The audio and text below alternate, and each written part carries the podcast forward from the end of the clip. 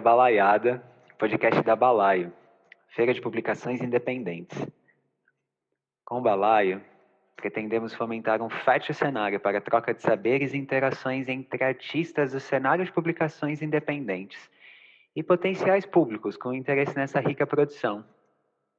Eu sou Luan Vitor, figura LGBT, QIAP+, do interior paulista, vulgo uma bicha varzina, graduando em gestão de eventos, produtor cultural na Locomotiva Produções e articulador, criador da Balaio. Para esse episódio de hoje, estarei com vocês, junto com o Joe e eventuais participações do Levi, filho dele. O Joe é um desses, dessas tantas artistas desse riquíssimo cenário da publicação independente. Conheci o Joe nesses corres da vida, lendo algumas publicações, inclusive. E é isso, Joe, tá contigo a palavra. Dá um oi pra galera, se apresenta e vamos lá. Tarde, Luan. Tarde, beleza? E aí? Beleza. Bem-vindo. Oh, gratidão demais de estar participando dessa balaiada, de estar bem no meio desse balaio. Balaio tá cheiroso. Coisa rica. tá da hora. Eu tô, tô animadão, animadão. Legal.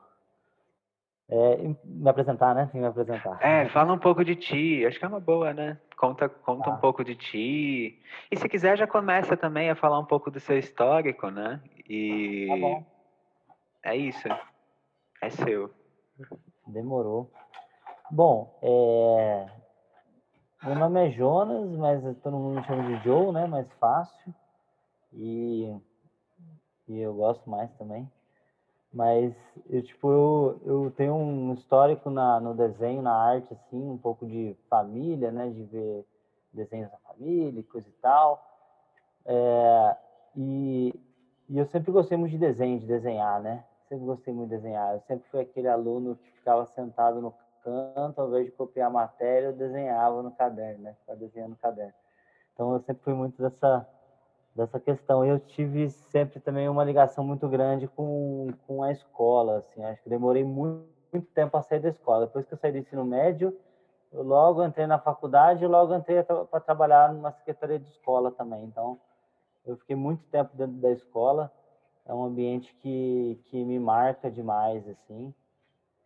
E eu consegui, através de alguns programas sociais aí, de alguns governos, né? Governos que pensaram em educação, é, Que faz toda a diferença. é, faz toda a diferença, né? Ciência, educação, essas questões, cultura, né? É, fiz, consegui pelo ProUni fazer comunicação visual, não paguei nada, eu lembro que na época, inclusive, a parcela da minha faculdade era, era 200 reais mais caro que o meu salário do mês. Então, tipo, eu consegui fazer faculdade na época, foi uma conquista, assim, que eu nem imaginava que eu ia ter essa possibilidade de fazer, né? Vindo de família pobre e tal, né? É, sou mineiro, né? Nascido no sul de Minas, família que vem de eh, da família do meu pai é pessoal de roça, né? A família da minha mãe é pessoal também de, de trabalho em fábrica, né? Então, é, a gente veio desse contexto de escola pública também a vida inteira, né? Então, tipo, a gente é marcado, né?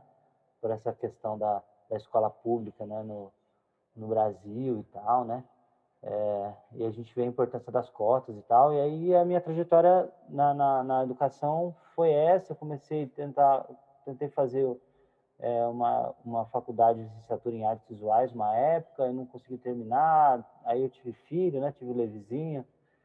E aí, aí tipo, é, as- aí tudo ficou mais difícil, tal, né? Trabalhar e coisa e tal.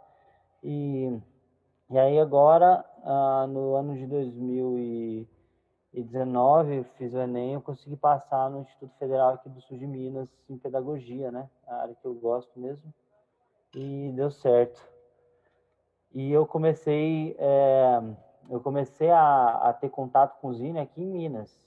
Foi no ano de 2013, quando eu comecei a ter contato com uma galera da Unifal, da Federal de Alfenas, né? Eu ia bastante para Alfenas, eu tinha um primo que estudava lá, ciências sociais, e aí eu ia para lá e conhecia a galera de lá, eu que eu descobri a Zine, né? Que eles começaram a mostrar as questões de Zine e tal, os recortes e colagens e coisa e tal, e publicação independente. Foi quando eu criei a, a foi no ano que eu criei minha primeira Zine, é, que falava um pouco do movimento estudantil, falava um pouco é, sobre, sobre a questão do espaço da escola, né? É, e foi o começo de tudo, assim, que eu comecei a, a, a, gostar de fazer isso, né? Aí essa, essa zina é até interessante, que ela vai estar, tá, né, na, na, junto, né, com no, no envelope do, do balaio, é, chama O Incrível Mundo Escolar, essa zine, né? Aí ela começa falando tá, que os alunos são, os alunos são o povo, é, o professor é a mídia, o inspetor é a polícia, a secretaria é o poder judiciário, a coordenação é o poder legislativo, a direção é o poder executivo, as mães são as religiões, os pais são as empresas e o pátio é a rua. Pátio é liberdade, né? Pátio é amor, pátio é recreio, né? E aí fala questione mais, vocês vão poder apreciar impressa aí depois no, no projeto final. A gente fala mais daqui a pouco sobre isso. Legal, beleza. E nossa, esse rolê aí de Alfenas, eu desconhecia isso. Isso dialoga, aliás, isso fala muito, inclusive, sobre, bom, todas as ines que eu vi, li, suas, ou suas com outras figuras, tem um cunho político muito marcado. Né? A, uhum. questão, a questão poética se faz presente, mas sempre muito explícito a questão de uma ou outra colocação política. Acho que, acho que eu posso dizer assim, até não pensei em outro jeito de falar, mas acho que é isso, assim, né? Alguma colocação política sempre presente nas suas, nas suas produções. Acho que estar com a galera das ciências sociais pode ter provocado isso, né? E, e como é que foi para você publicar? Aliás, primeiro, como é que foi para você conhecer esse universo se você puder dar mais alguns detalhes, assim, como é que chegou para você esse universo das publicações independentes e como é que foi para você preparar a sua primeira sua primeira zine, botar a mão na massa. Fala mais sobre esse botar a mão na massa de fazer uma zine, ou melhor, as zines tais quais você faz, né? Porque é um universo de zines, enfim. É, então, é, eu quando eu tive contato, eu achei assim, a princípio eu achei genial, porque eu falei assim, meu, é muito simples de fazer, sabe? Tipo, muita gente faz recortes e colagens, junta informação, tem muita coisa disso na escola. Quando eu era criança eu fazia isso, né? Recortar, colar, achar letra, achar palavra, né? E, meu, eu achei, eu achei isso assim tão genial, assim, a simplicidade que é você fazer uma zine, né? Porque você é só você pegar um papel uma tesoura, uma cola, né? Pegar revistas velhas, jornais e coisas e juntar informação. Mas assim, a gente pensa que é só fazer isso, né? Mas tem uma infinidade de, de, de, de contexto que isso que isso gera. Então, tipo, eu, quando eu comecei a, a, a fazer, eu comecei a entender o porquê que é uma arte de é, uma arte subalternalizada, assim, uma arte de de rua, né? Uma arte assim não não, tipo, não, talvez, é... como é que eu posso explicar? Ah, tá nas margens, né?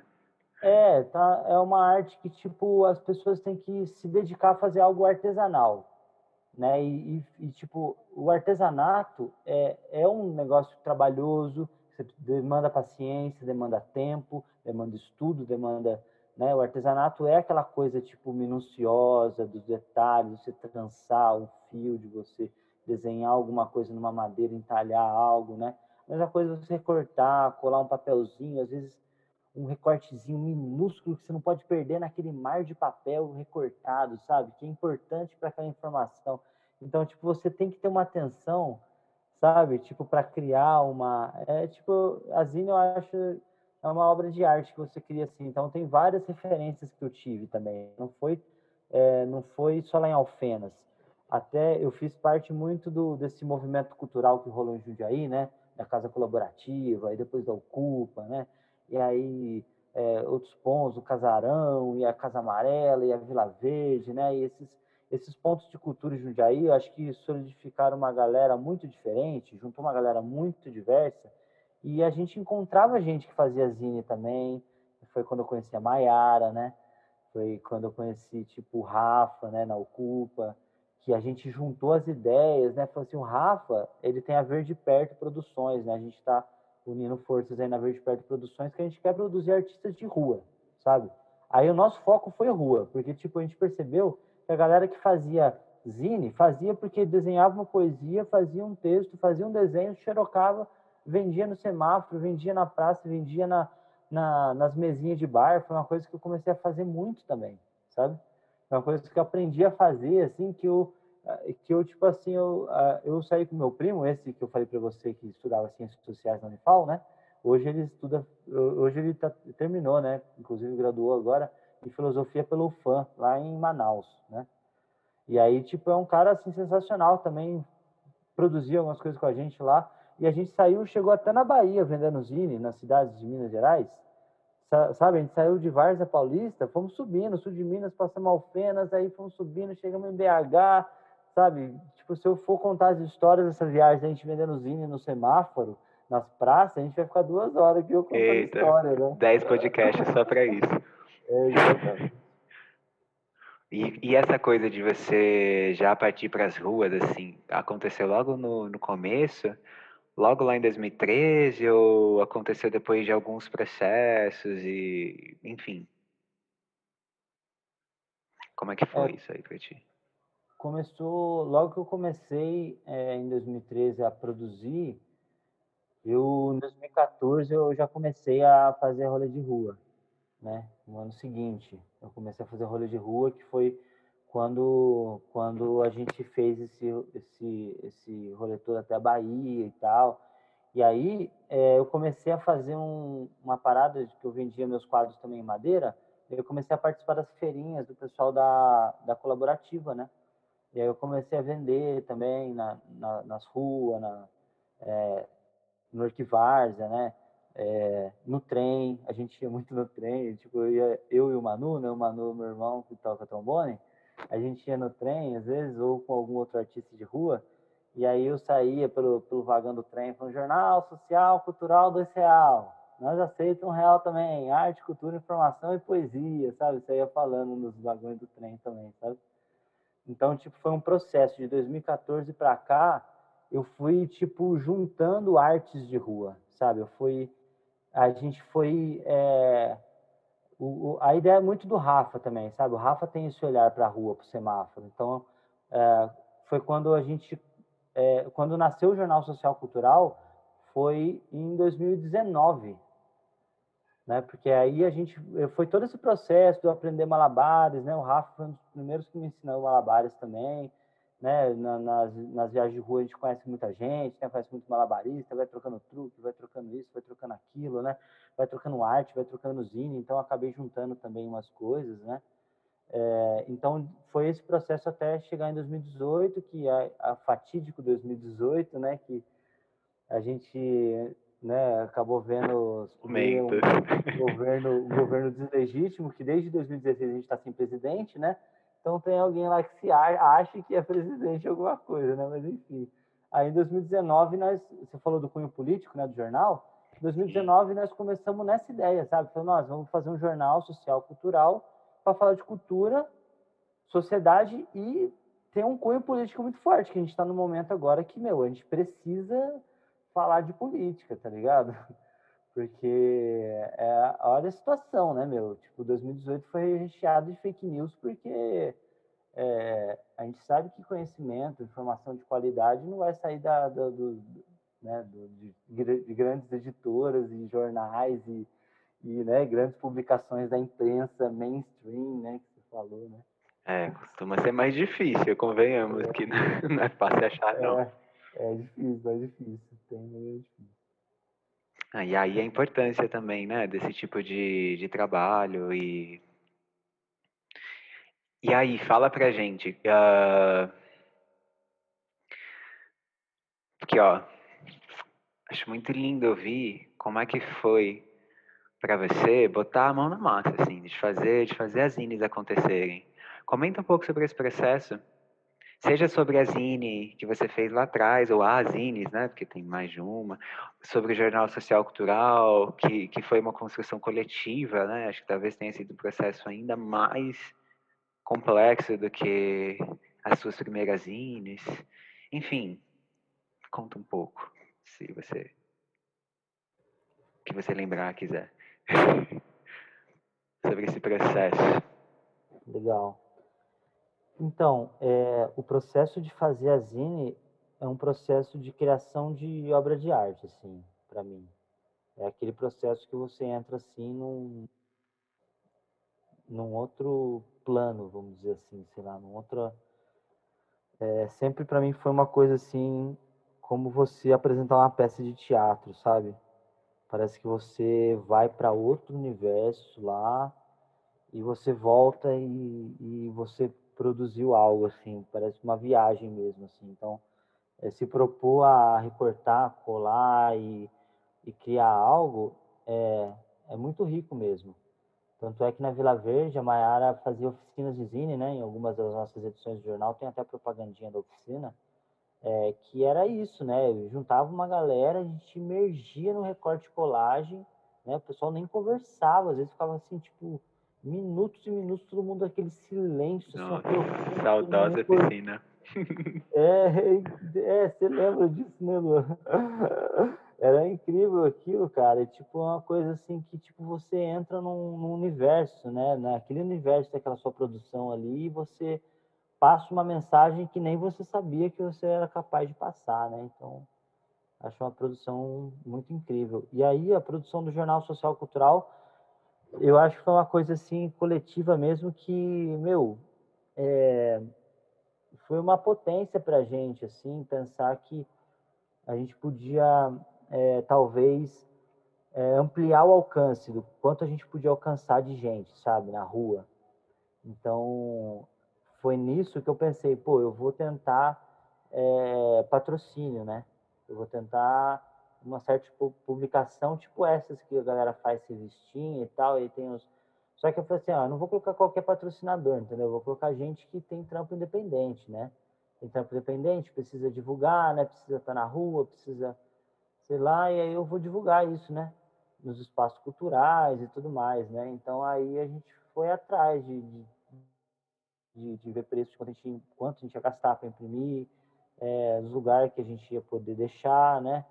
É, a gente deixou uns na Casa Amarela, inclusive, né? Uns na, na, na Vila Verde, ali no Casarão, né? Um espaço que acho que divulgou bem, assim. É, e foi um trampo, assim, que foi muito legal de fazer, porque a gente abrangeu bastante gente, muito diversificada mesmo, sabe? Pessoas até, assim, que a gente... É, a gente teve um resultado assim, sempre que a gente fechava uma edição, a gente tinha um resultado muito interessante, porque o foco nosso era arte contemporânea de rua, era isso. O que está acontecendo na rua agora, sabe? Vamos registrar e vamos publicar. Era essa a ideia. Eu juntava todo mundo, o que está acontecendo? Acontecia um rolê lá, a galera, né, pá, juntava aí o pessoal que fazia zine, quem tem poesia, junta aí, juntou, conseguiu juntar até o fim da edição, publicou, entendeu? Era tipo, era uma doideira.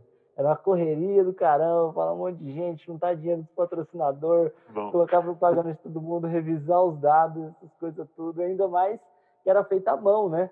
Então até sair a primeira, né, a, o, o, até sair a matriz, né?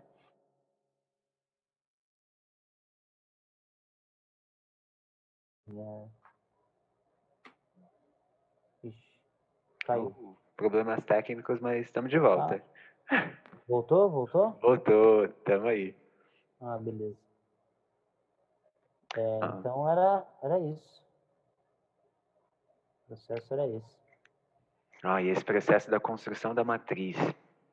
Isso é algo que talvez a galera desconheça um pouco, pode ser interessante você falar um tiquinho disso. Até porque, uh, um comentário, né, em, em, outras conversas que tivemos, eu e você, e também com, com outras figuras, né?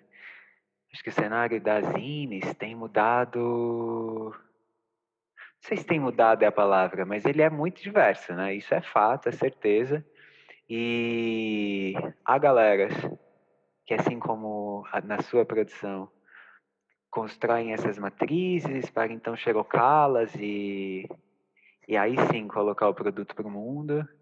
Há galeras que constroem não sei se nem se pode chamar de matriz, mas vamos chamar de matriz, que com uma tiragem maior, né, porque no seu caso você faz uma matriz, e xeroca, certo?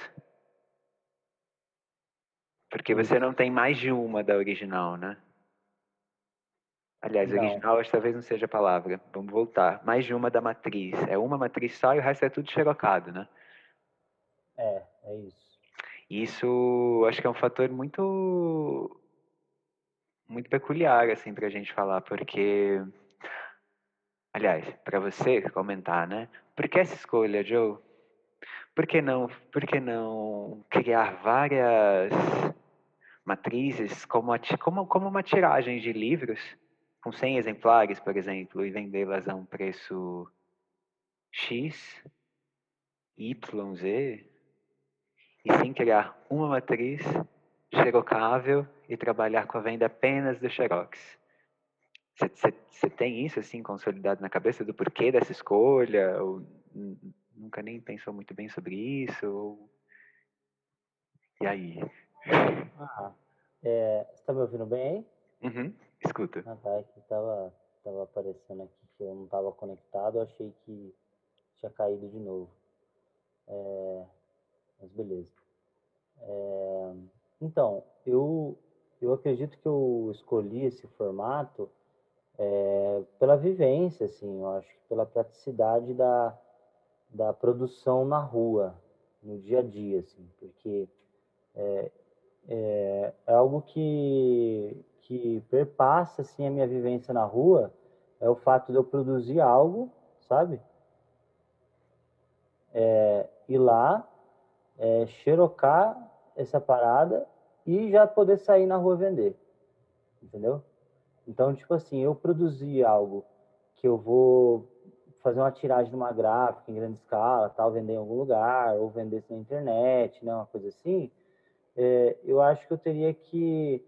É, eu, eu, não sei, eu, eu não, não, me via produzindo, sabe? Uma edição, fazendo uma edição de de nada oficial, vamos dizer assim, de nada é, uma publicação que eu tivesse nem capacidade econômica, né?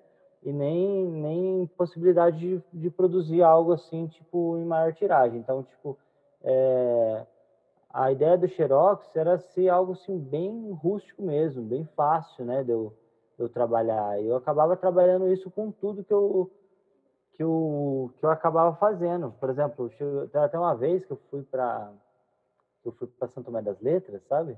Aqui em Minas. E aí, tipo, eu tava lá em Três Corações, eu precisava chegar em Santo Tomé e, tipo, eu tinha coisa de, tipo, 10 reais no bolso, sabe? 10, 20 reais, não sei. E aí, eu, o que que eu fiz? Eu peguei uma das minhas índios, uma das matrizes que eu tinha, que tinha sobrado na minha mochila ali, tirei o Xerox e, e saí vendendo em Três Corações, juntei uma grana, e fui, sabe? Tipo, consegui na hora ali. Então isso meio que faz parte um pouco, sabe, desse, desse rolê todo de, de manguear, né, essas, essas paradas. Sim. Uh... Ah, muito peculiar essa história. Até porque a gente Bom, pensando né, nesse cenário de, de publicações independentes, diversas, etc., pensar uma produção que, que traga possibilidades econômicas, porque de certa forma com essa com esse relato que você trouxe aí de Três Corações, São Tomé, ele se mostrou uma possibilidade econômica ali naquele contexto. E ainda assim, também funciona como. Que aí.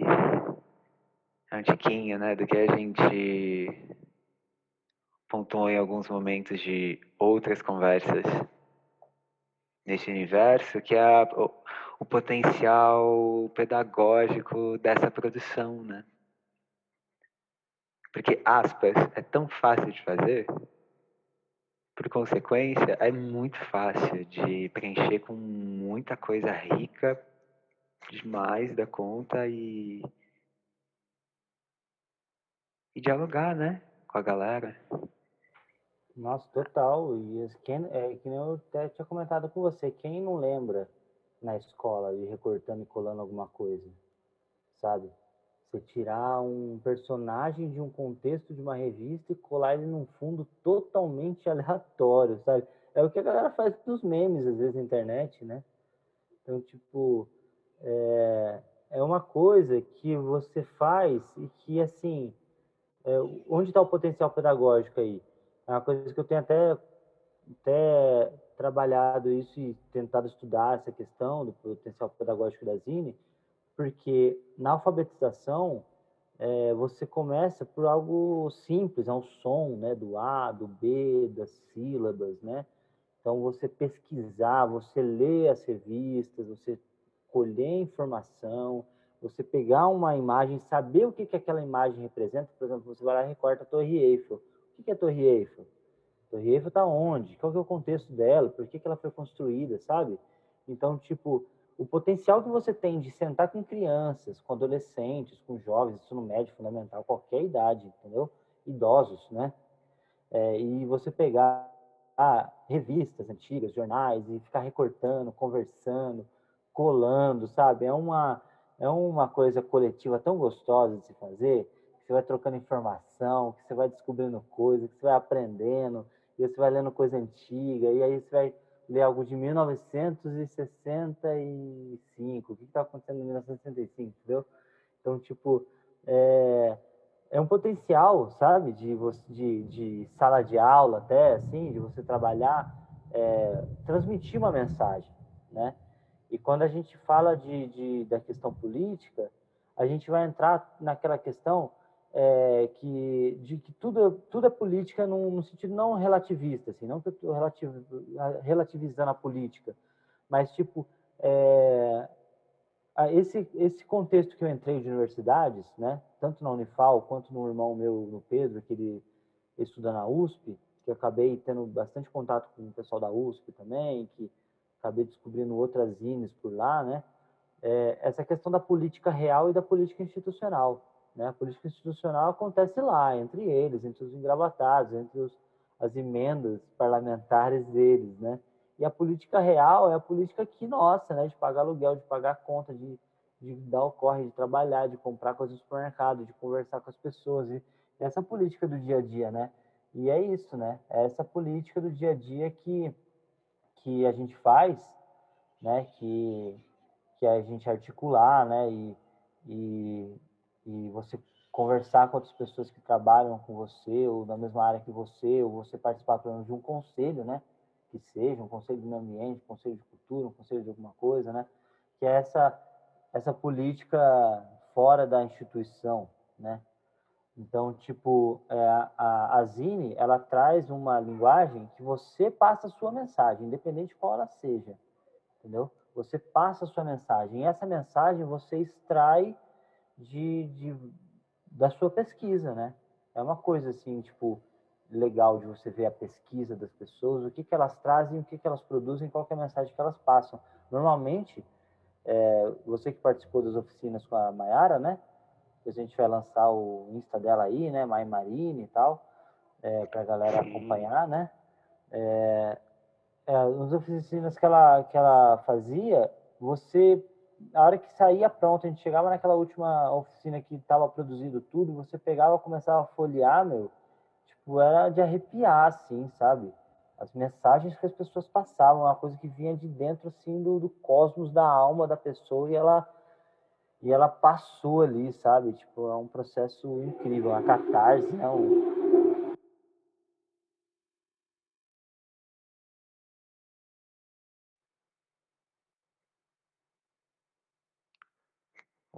Mais alguns problemas técnicos?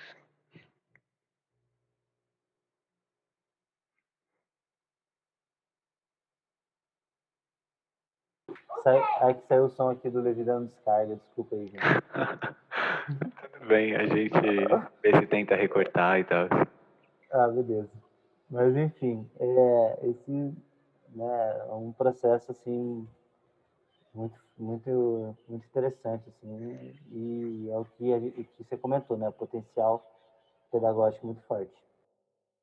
E para várias idades, igual você comentou, porque nas oficinas tinha gente com menos de 18, com mais de 18, com mais de 50, com. Enfim, diversos gêneros e camadas sociais e cada qual com sua ótica e inclusive já que você puxou a Mayara, né? Nossa, seria muito rico a gente conversar também com ela sobre isso. Oportunidades não faltarão. A biblioteca de zines que ela tem, puxa, que coisa mais linda. Isso. É sensacional. Nossa. A biblioteca é incrível. E é um rico ambiente, né, para compreender a, a diversidade dessa produção, né? E bom, uma outra coisa, Joe, que certamente seria bom demais ouvir sobre. Conta pra gente qual é que é a sua impressão e percepções sobre a relação do pessoal com as INES. Isso de gente que é mais afeita a, gente que é menos afeita às INES, enfim. Se tiver relatos para compartilhar, seria, seria massa. Você consegue lembrar de histórias? Ah, legal. Meu, eu consigo lembrar de vários momentos, é, como aqueles relatos do pessoal mesmo da rua, né, que, que trampa no semáforo e que cada reação do público, né, é diferente, né? Cada pessoa reage de uma forma diferente. Tem pessoas que são muito apáticas, né? Tem pessoas que olham assim com realmente como se você estivesse entregando um panfleto de dentista, sabe?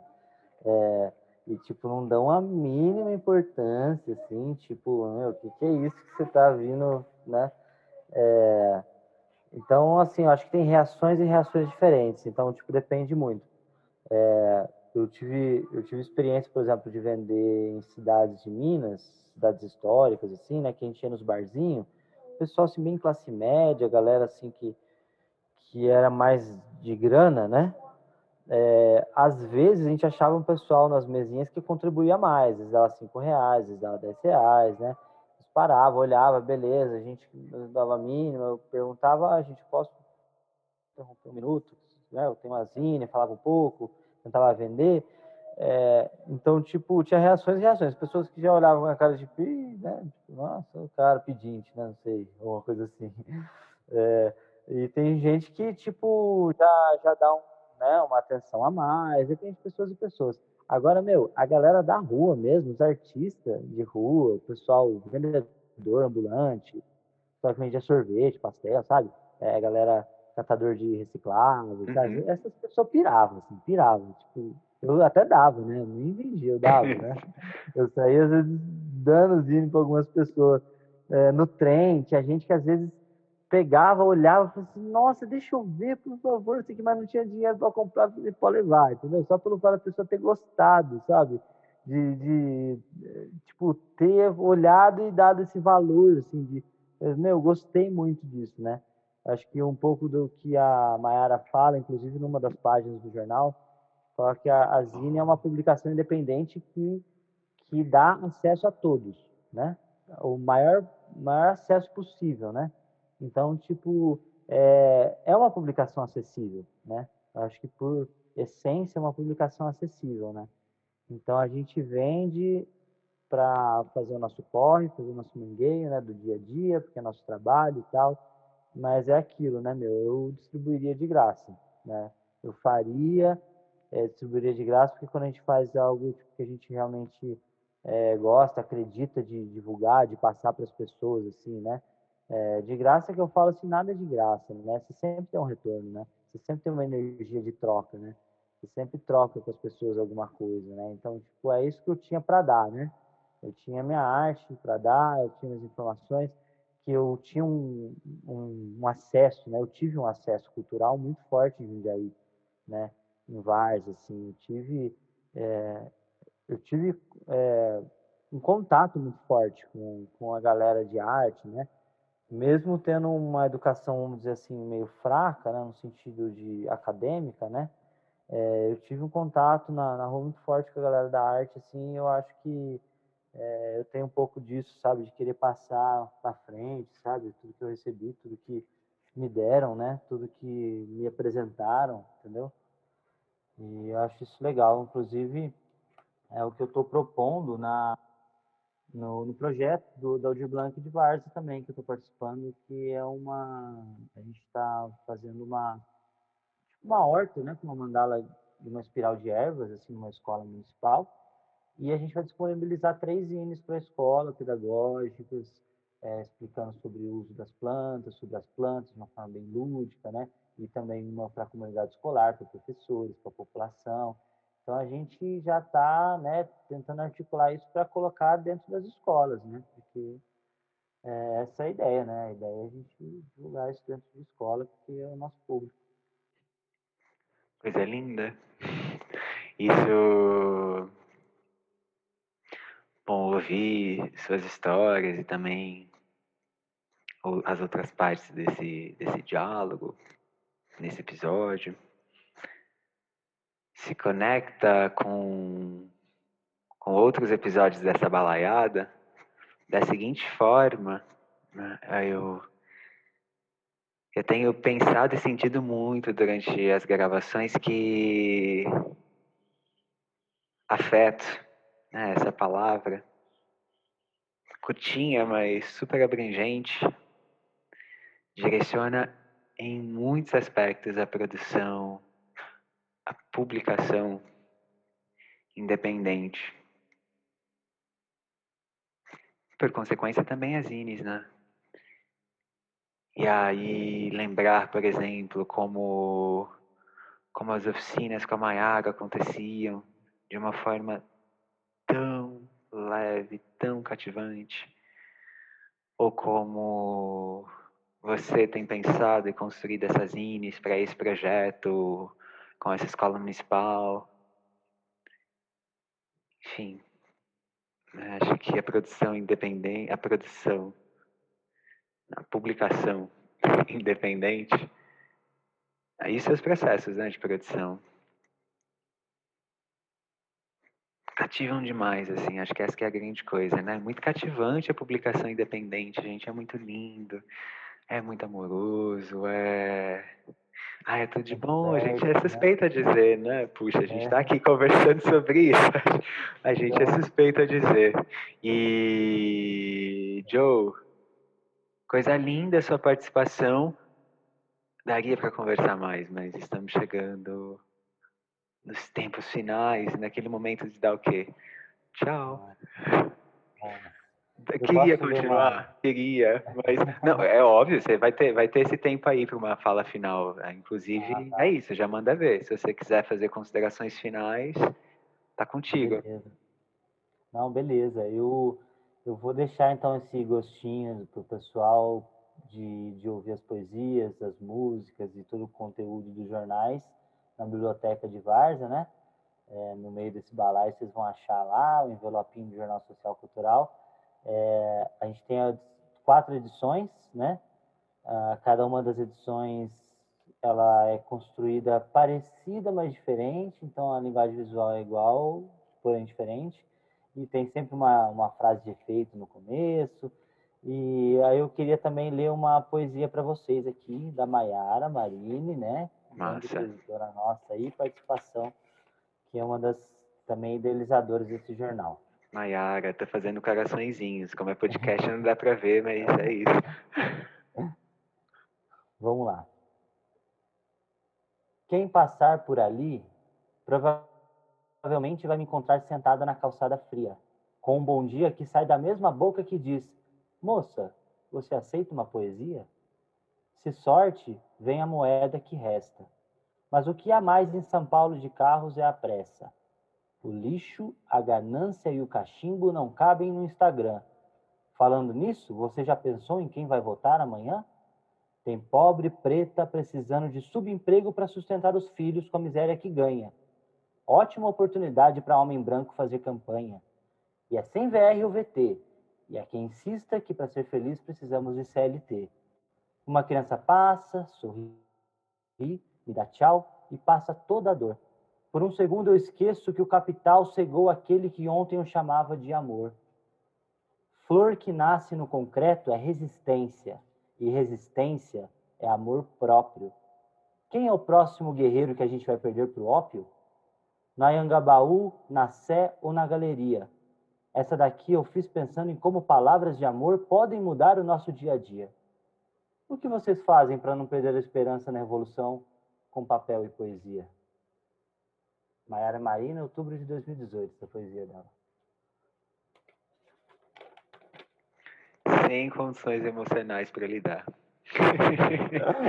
e tem muito mais, gente. Na, na, segunda edição, a gente também fala bastante de educação, a gente tem uns tópicos da LDB, tem aquele, aquela treta que rolou em Jundiaí, lembra, Luan, do proibir o arte no sinal? Eita, coisas aí, tristes, quero nem falar. É, então, aí foi aquela movimentação da galera dos artistas de rua, a gente falou na segunda edição sobre isso, tem uma, uma menção sobre isso na segunda edição. Na terceira edição a gente falou bastante sobre, a gente falou sobre o Conselho de Cultura, é, tem uma, uma, umas poesias muito legais, tem um pessoal da arte de rua também, que a gente fez divulgação. E na quarta edição, que não é a última, né?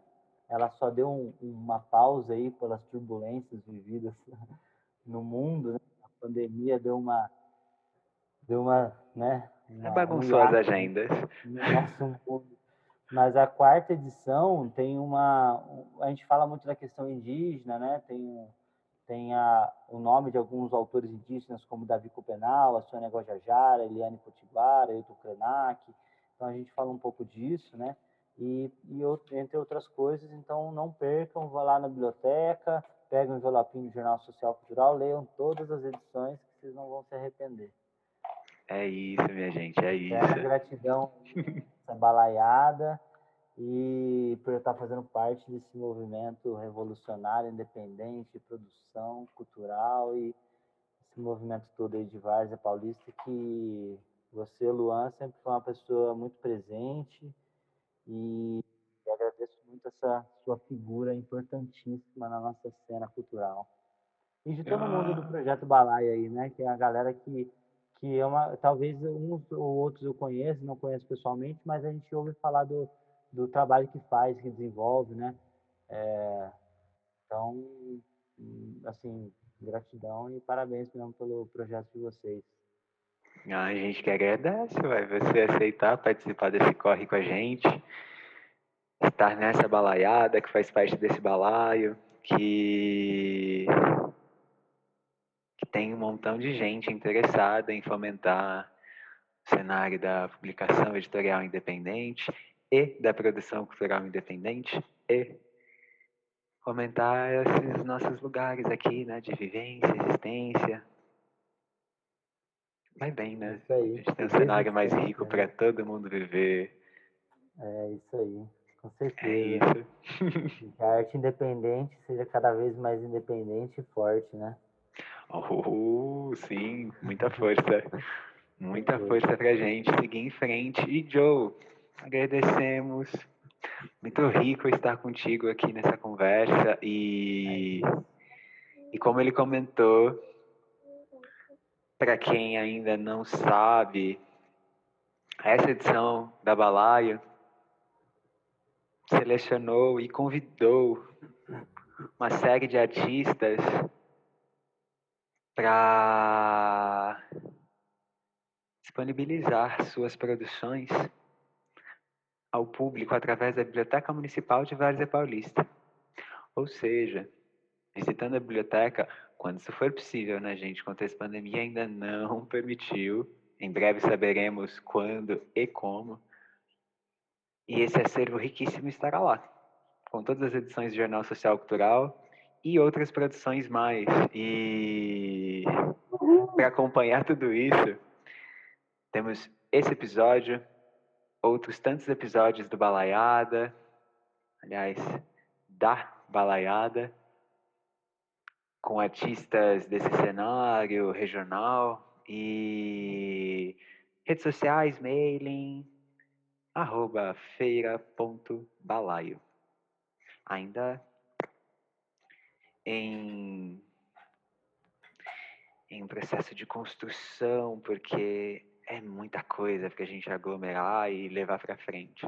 Então, nesse corre, gente. Beijos para geral, beijo Joe, beijos Levi. Isso aí. Valeu, Luan. Quer dar um tchau, Levi, pra galera? Tchau! tchau, Levi. É, Agradecemos por estar com a gente. Grande agradecimento aí o pessoal todo e o pessoal que participou nessa caminhada, nessa jornada, Rafael, o Rafa, né? É, Rafael oh. JPG lá o Insta dele, a Maiara, arroba mai.marine e o meu é arroba de outras fitas, vocês vão ter aí essas informações tudo aí com a galera. E é nóis. Valeuzão, Luan. Beijos. Até mais. Tchau, gente. Projeto fomentado com recursos da Lei 14017 de 2020, Lei Aldir Blanc, no município de Várzea Paulista.